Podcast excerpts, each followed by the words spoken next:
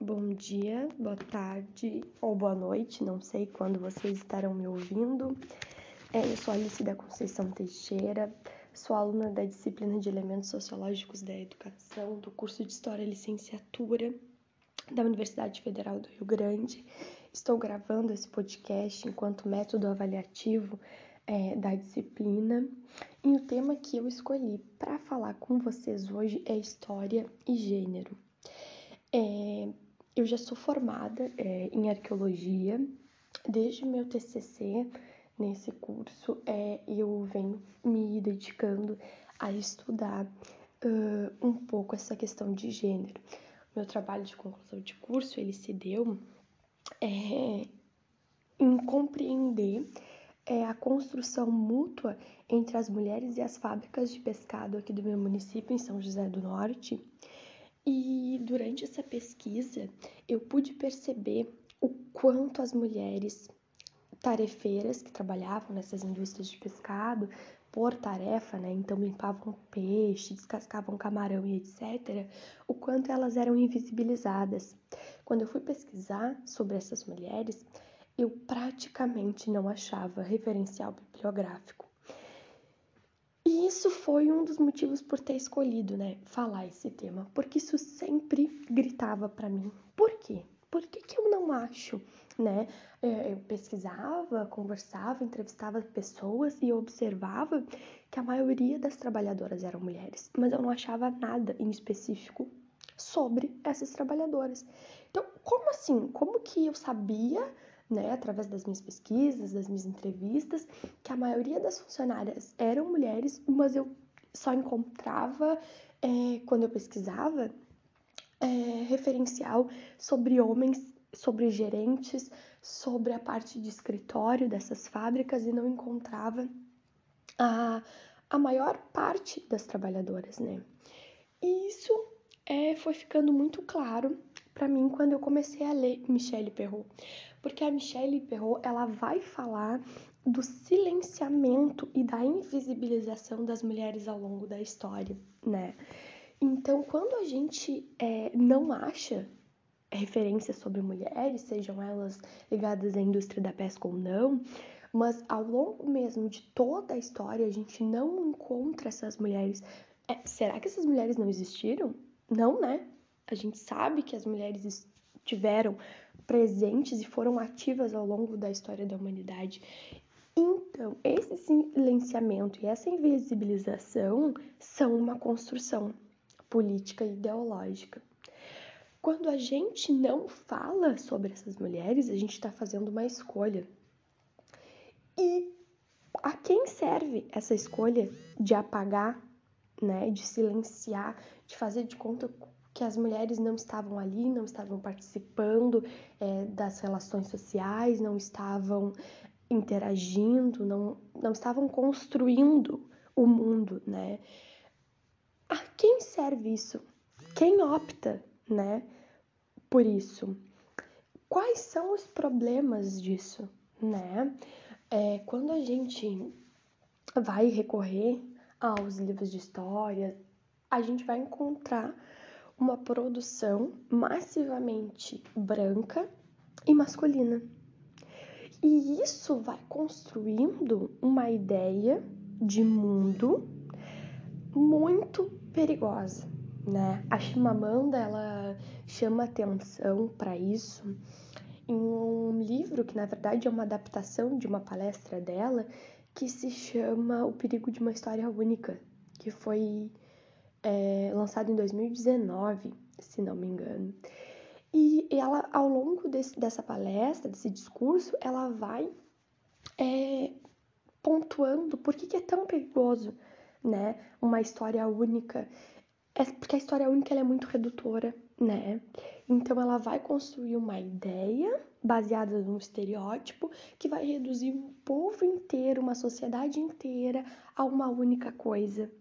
E é muito difícil para mim imaginar, não sei para vocês, que grupos diferentes contem a mesma história de forma igual, né? A gente pode pensar, sei lá, em um almoço de família, né? A gente está nesse momento de pandemia, onde estamos todos muito isolados, muito é, cumprindo, né? Espera-se que quem pode, obviamente, cumprindo a quarentena, e a gente não tá fazendo aqueles grandes almoços de família, onde vem tios, primos, pais, avós. Mas se a gente pensar quando isso acontecia, será, por exemplo, que num almoço desse, se eu perguntasse, né, passando o almoço, ah, mãe, como é que foi o almoço para ti? Será que ela me contaria a mesma história do que a minha prima mais nova?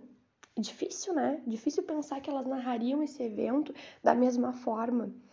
Porque vão ser experiências diferentes que vão estar partindo de vivências diferentes, ainda que a gente está pensando num exemplo mega micro, né? Porque é uma coisa que seria só um almoço, né? Então imagina se eu pensar, é, por exemplo, o iluminismo, né? Não, não seria contado, não seria vivenciado e nem motivado é, da mesma forma por diferentes grupos, né?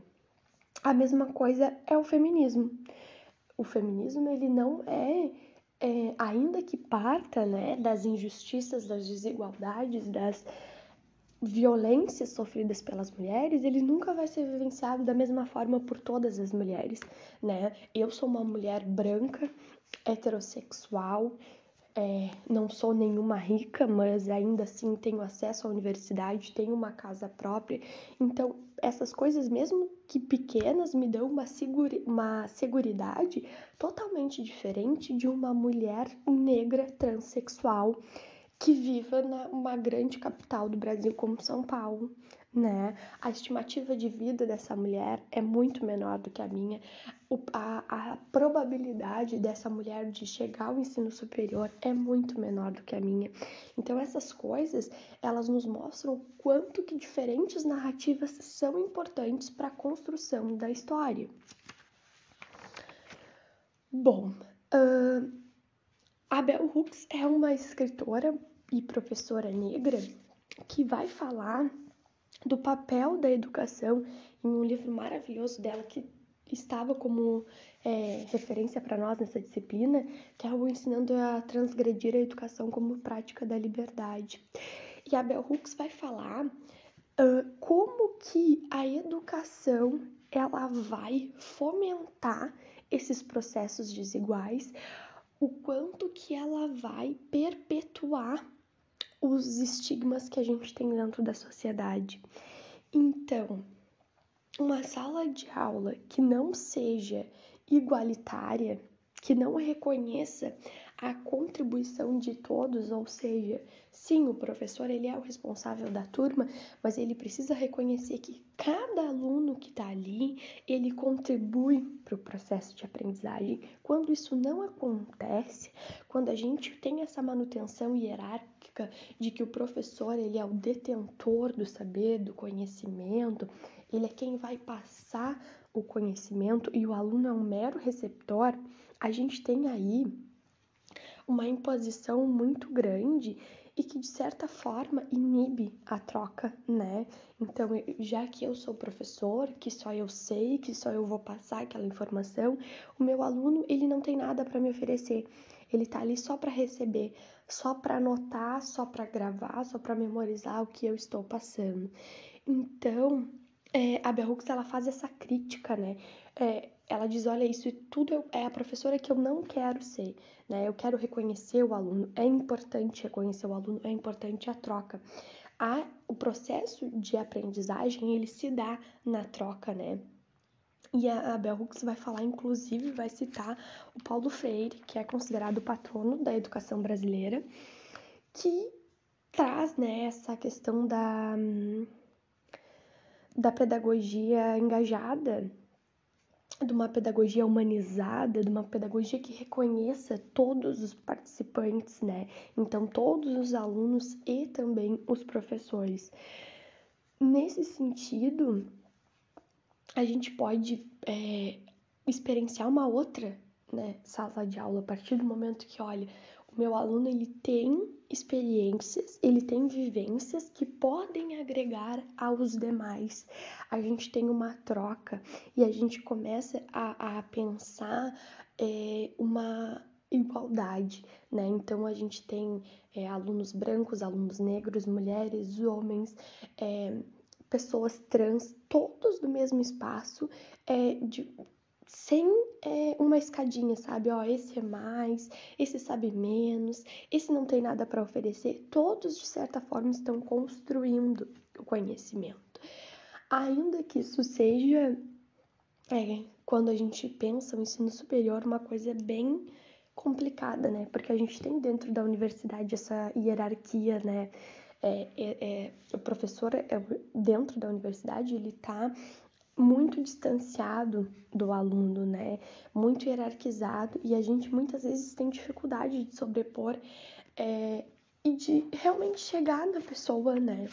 Porque a gente vai é, criando essa coisa de que o professor é quem sabe, né? Se a gente pensar a disposição do espaço da sala de aula, né? O professor ele tá lá na frente, ele tá sozinho, ele tá passando, falando o tempo todo, enquanto todos os alunos estão para trás dessa mesa, estão uns dos lados, um ao lado dos outros, uh, recebendo as informações, né? Então, a própria disposição da sala de aula, ela já separa, ela já hierarquiza professor e aluno.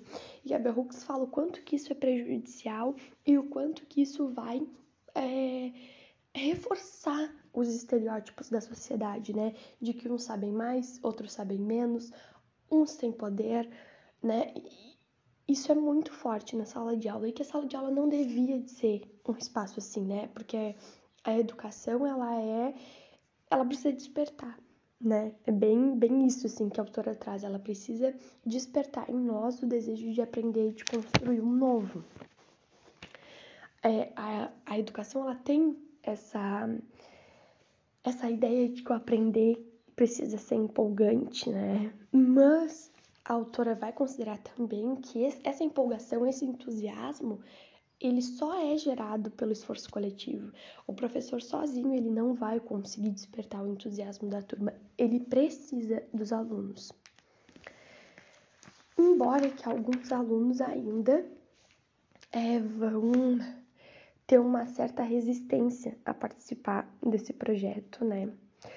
Bom, uh, mas eu queria retomar um pouco do que eu estava falando no início e sobre o silenciamento das mulheres ao longo da história, uh, para que a gente possa refletir a mulher enquanto ser social, né?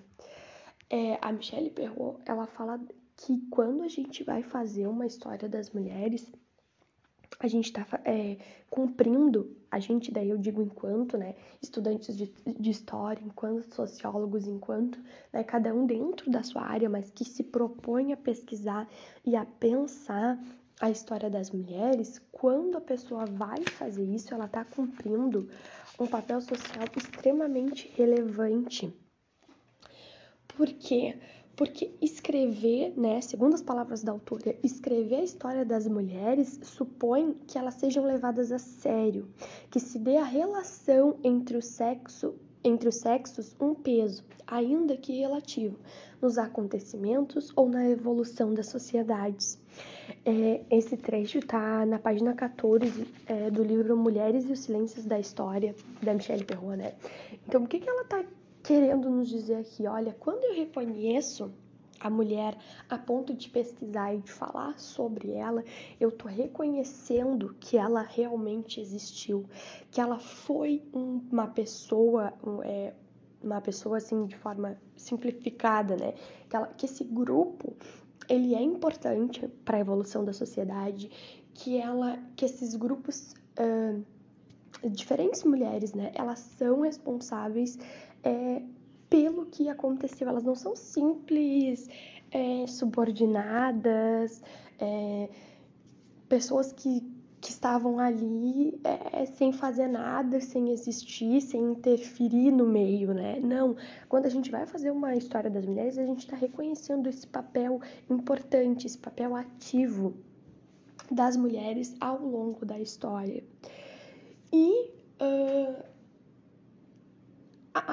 Existe uma, uma relação muito importante das mulheres e da maternidade, né? De forma muito geral, as mulheres for, foi, foi se construindo né, esse mito do amor materno, de que a mulher, então, é aquela pessoa que cuida do lar, que quer casar, que quer ser mãe. E, e o quanto que essa reprodução ela é muito fálica quando a gente vai é, estudar a história do surgimento do feminismo, né? Então, mulheres que estão querendo igualdade, mulheres que estão querendo direito ao voto, mulheres que estão querendo trabalhar fora de casa, mulheres que não querem ser mães, mulheres. A gente tem é, no feminismo um encontro de diferentes mulheres, mas que estão dizendo: olha, nós não somos é, meramente reprodutoras, nós não somos é, cuidadoras de casa, podem podem ter mulheres que não querem trabalhar fora, é claro, né? A gente tem é, também de forma muito idealizada, né? Essa mulher que vai ser feminista. O feminismo ele luta por todas as mulheres, né? Isso é uma coisa que eu sempre gosto de dizer, porque às vezes as pessoas, as mulheres simplesmente dizem, ah, eu não sou feminista, né? Uh, ou, ou agridem ainda as mulheres que se dizem feministas por quê? Porque na verdade não entendem o movimento, né? Não entendem, por exemplo, que se hoje elas podem ir a votar, isso foi uma luta feminista, né? Se as mulheres hoje elas podem simplesmente escolher entre trabalhar ou não, isso é fruto da luta feminista, porque antes tu não tinha opção, antes tu não tinha essa escolha, né? E, e o quanto que é forte, o quanto é, mulheres verdadeiramente morreram né, em prol é, de uma luta para que hoje a gente possa simplesmente escolher se vai à universidade ou não, né? Porque a, as coisas elas não, não, não aconteceram como são hoje, né? Não teve uma varinha de condão que disse, ah, hoje todo mundo pode escolher, hoje todo mundo pode ter acesso. Não, as mulheres não tinham acesso meramente à educação, as mulheres não podiam ler, as mulheres não podiam ocupar postos dentro da universidade. Então, uma educação é, formal antigamente para uma mulher era tu fazer aula de bordado, era tu fazer aula de costura, era tu fazer aula de bons costumes, boas maneiras. Então, é, é muito fácil, né, a gente olhar para o movimento e ah, ah, eu não sou isso, mas a gente se beneficia né, de muitas coisas que foram é, adquiridas graças a essa luta das mulheres. Então, é, isso é uma coisa que eu sempre gosto de chamar atenção, porque as pessoas hoje em dia, principalmente no Brasil, né, que a gente está vivendo esse período tão difícil, né, onde o, o fanatismo ele tem ocupado um papel muito central assim nos debates é, e a gente tem um presidente, né, e eu digo que é nosso presidente porque foi eleito, né? Então acho que de forma democrática precisamos reconhecer isso.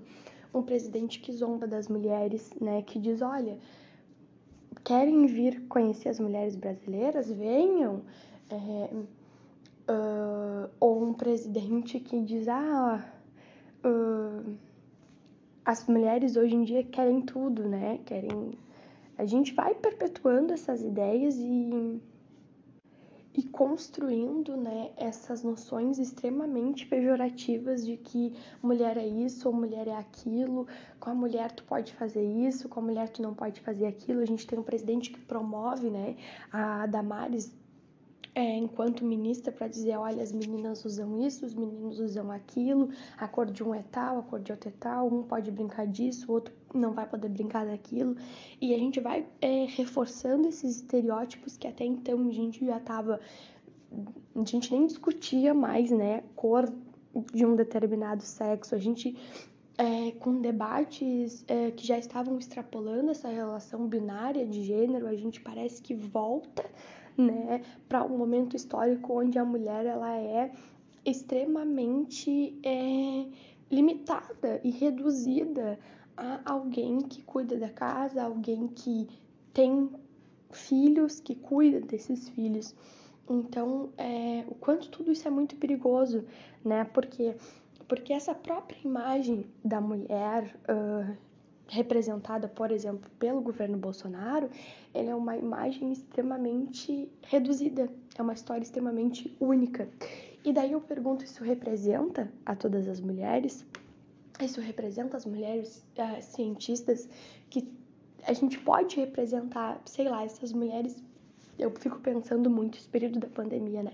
Essas cientistas que estão na linha de frente né, é, produzindo vacina, essas médicas que estão na linha de frente nos hospitais, junto com enfermeiras, com técnicas, essas mulheres são representadas dentro dessa é, ideia de mulheres uh, que são somente é, donas de casa ou mães, né? Então, quando a gente pensa na figura feminina, se a gente pensar a maternidade, a gente está falando tudo sobre as mulheres.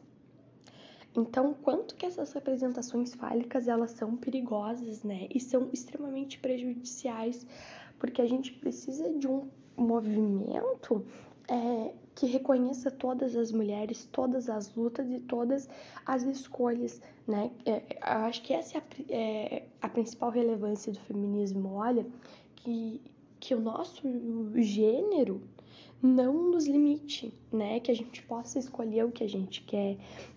Quem quer trabalhar, que vai trabalhar, quem quer ser mãe, que seja mãe, mas que a gente não crie é, estereótipos em cima das mulheres a ponto de limitar ser mulher é isso e ponto, né? Porque ao longo da história nós já fomos muito silenciadas, né? Então que a gente não faça isso, né? Que a gente reconheça a importância de falar das mulheres, das diferentes mulheres, das diferentes concepções do que é ser mulher, não só hoje, mas talvez principalmente, né? A gente não pode é, esquecer que a gente está construindo, né? Também a ideia do que é ser mulher para o futuro. A gente está é, criando pessoas educando pessoas, né? A gente, dentro da história da licenciatura, a gente tem muito esse papel, né? Olha, o que, que eu quero passar para o meu aluno, né? Eu quero passar um estereótipo de relações de gênero, eu quero é, passar um estereótipo binário, eu quero é, passar preconceitos. Não, eu quero ser uma professora que construa uma sala de aula super aberta, né? Que respeite o outro, que possibilite o outro é, se construir, se desconstruir também, né? Eu acho que, que isso é essencial. É, quando a gente vai pensar ah, aquelas clássicas falas, né? Ah, mas isso não é importante. Ah, mas estudar gênero não é relevante. Ah, hoje em dia não tem mais o machismo. E daí eu fico refletindo, por que então que o IBGE ainda traz índices tão altos para a violência feminina, né? Por que ainda são a gente ainda tem tantas mulheres mortas no Brasil, né, em decorrência de violência masculina, né? Por que, que os homens estão matando ainda tanto as mulheres? Por que, que ainda agridem tanto as mulheres? Por que, que as mulheres ainda são é, relacionadas a tarefas de como cozinhar, como lavar, né? Ah, a gente não, não constrói mais as ideias machistas, mas por que, que então quando uma mulher faz uma comida boa, alguém ainda surge lá e diz, ah, essa daí tá pronta para casar, né? Se a, se a mulher não tá sofrendo é, essas influências machistas dentro da sociedade, por que então que as coisas ainda estão como estão, né? Por que, que a gente tem essas taxas de feminicídio? Por que, que a gente tem uh, essa ideia tão arraigada ainda, né, de que a mulher é, é uh, a responsável pelo lar, a mulher é a responsável pelo marido, a mulher é a responsável pelos filhos. Então, acho que tudo isso é, ajuda a gente a pensar né, a importância é, de, de se falar sobre a história das mulheres, porque a gente construiu ao longo do tempo essa ideia de subordinação, essa ideia de necessidade de proteção, né? E aí quando a gente vai ler alguma algumas sociedades, quando a gente vai estudar alguns grupos, a gente percebe que, peraí, que as mulheres estão lá na linha de frente, de estão lá plantando, estão gerando alimento para as comunidades, né? Estão fazendo várias coisas. E a gente se pergunta, tá, onde é que tá essa pessoa, essa mulher que precisa de proteção, né? É, eu, eu sempre pensava quando eu estava estudando e, e, montando o TCC aqui sobre as mulheres das fábricas de peixe, né? É, eram mulheres que, em grande parte, eram chefes de família, estavam trabalhando nas fábricas, um ambiente que até então era tido muito como masculino. Elas estavam trabalhando, é, gerando renda, estavam sustentando os filhos, mantendo sozinhas as suas casas. E eu pensava, tá, mas que, que subordinada é essa? Na época que eu tô de frente para mulheres né, minha pesquisa se deu entre os anos 70 e 95 aqui do município de São José do Norte, mas que ainda é um município muito pequeno. Uh, são mulheres que são totalmente independentes, né? Então, é, quando a gente vai fazendo e vai evidenciando essas histórias diferentes, a gente vai é, desconstruindo, né, essa ideia da mulher meiga, da mulher frágil, da mulher que precisa de proteção. É, é, é dando espaço, né? Porque eu sempre digo que todas as mulheres elas têm voz. Às vezes o que elas não têm é espaço para contar suas narrativas. Então é, é usando os nossos espaços de privilégio ou seja, dentro da academia, nós somos mulheres privilegiadas dentro do sistema, então é usando o espaço que a gente tem para pesquisa, para produção de conhecimento, para dar espaço para essas mulheres que foram invisibilizadas, que foram silenciadas, que foram violentadas ao longo da história, para que elas narrem a sua história. Aí a gente vai estar tá construindo é, novas possibilidades né, de, de pensar a mulher, e isso é essencial quando a gente vai falar em igualdade de gênero, né? Quando a gente reconhece a mulher, a gente está dizendo, olha, a questão do gênero impactou sim esse grupo, é, mas esse grupo tem relevância, esse grupo tem importância, esse grupo foi ativo na construção social e por isso precisamos falar de mulheres, precisamos compreender as mulheres. Bom, gente, eu acho que essa minha fala já deu é, para mim é, demonstrar um pouco do que eu fiquei pensando a partir dos textos da disciplina.